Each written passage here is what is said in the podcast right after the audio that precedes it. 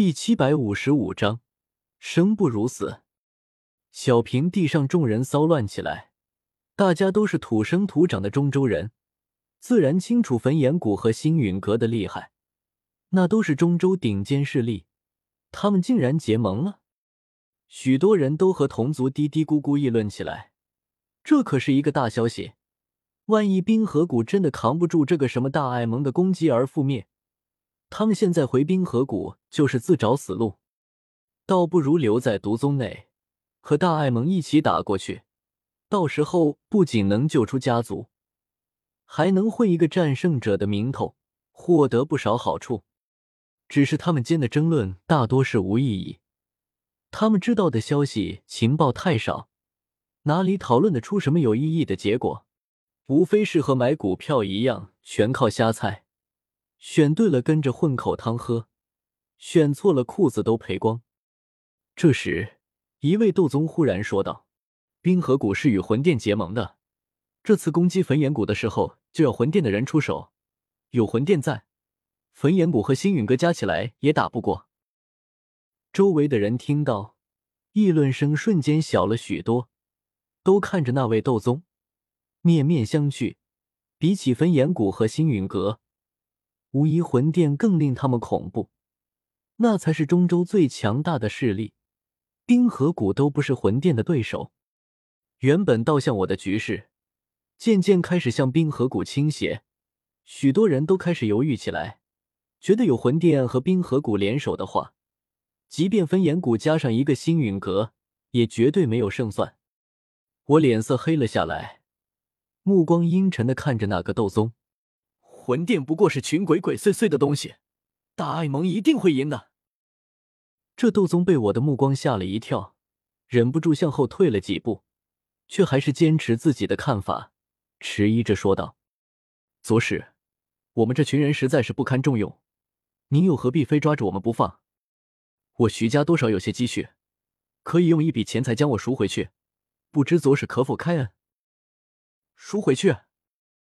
我眼神闪了闪，偏头看向其他人：“你们有谁也有这个想法吗？”场中两百多人，许多人都有些异动。他们的家族在冰河谷地盘内也不弱，大多是各自占据一座大城，最不济也是和另外一两个家族共同占据一座大城。家底还算丰厚，若真能出钱将自己赎回去，哪怕是赎金高一些也可以接受，总好过加入这个莫名其妙的毒宗。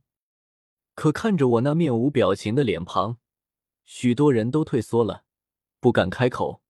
直到我又催促了几次，才有两个斗皇、三个斗王迟疑着走出来，有老有少，看上去应该是一个家族的人。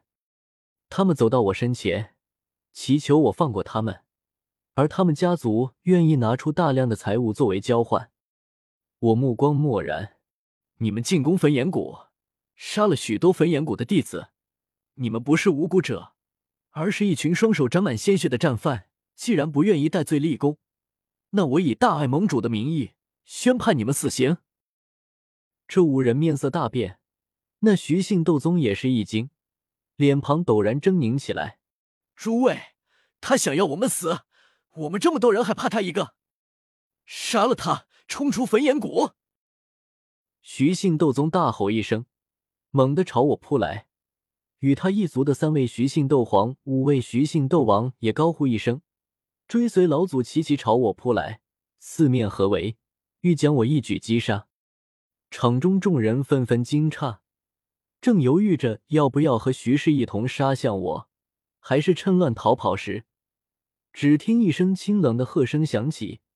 前一刻还气势汹汹的徐氏众人，下一刻便面色大变，纷纷摔倒在地面上打滚喊疼。小医仙神情冰冷，不带一丝感情的看着这些人，双手法诀一变，顿时徐氏九人之后出来的五人，足足十四人全部毒发。我能让他们死，也能让他们生不如死。小医仙的话验证了，这毒发的十四人，包括一位斗宗、五位斗皇、八位斗王在内，无论修为高低，面对小医仙之前种下的毒，都毫无抵抗力，个个脸庞癫狂，只感觉身体从骨子里，不是连灵魂都在发痛，剧痛，难以言喻的剧痛。十四个人躺在地上打滚哀嚎，别说杀我了，连站起来的力气都没有，因为太过疼痛。他们已经无法分辨痛和痒，双手食指在身上疯狂抓挠，脸庞、身上的皮肤都被挠破，鲜血淋漓。他们却像是感受不到疼痛般，还在惨叫着拼命抓挠。绿萝花容失色，要是他是斗宗强者，此刻也禁不住的向后退去。其余人也是一样，莫不惊恐的看向我和小医仙。这一幕实在太恐怖了。不需要亲身感受，只需要听着那令人毛骨悚然的惨叫声，以及那血腥癫狂的画面，所有人都能猜到他们在遭受什么样的折磨。恶难毒体，真的是恶难毒体，会给人带来恶难。绿萝喃喃说道，看向我的目光带着深深的恐惧，还有几丝庆幸。还好之前他没有走出去。也没听那徐姓斗宗的话对我出手，否则这些人里就要加他一个了。我脸颊紧绷，尽量不去听那十四个人的惨叫，而是看向剩下的二百七十四人，冷冷问道：“现在还有人要走吗？”绿萝娇躯一颤，猛地跪倒在我身前：“属下绿萝，愿为左使笑死。”余下众人见状，宛如大风吹过麦田。一大片人惶恐不已的跪在地面上，叩首不断。我等愿为左使效死。一边是哀嚎惨叫的十四人，一边是跪地磕头的二百七十四人。我负手孤身站在中间，脸颊绷得极紧。还以为能凭一张嘴就劝降他们，没想到还是得靠暴力才能降服他们。杀鸡儆猴，为什么人总是这么贱？非得死了人才知道臣服？难道他们以为我不会杀人吗？小医仙从身后走过来，双手轻轻握住我的手，瞥了眼那跪着的二百七十四人，柔声问道：“他们怎么办？留着？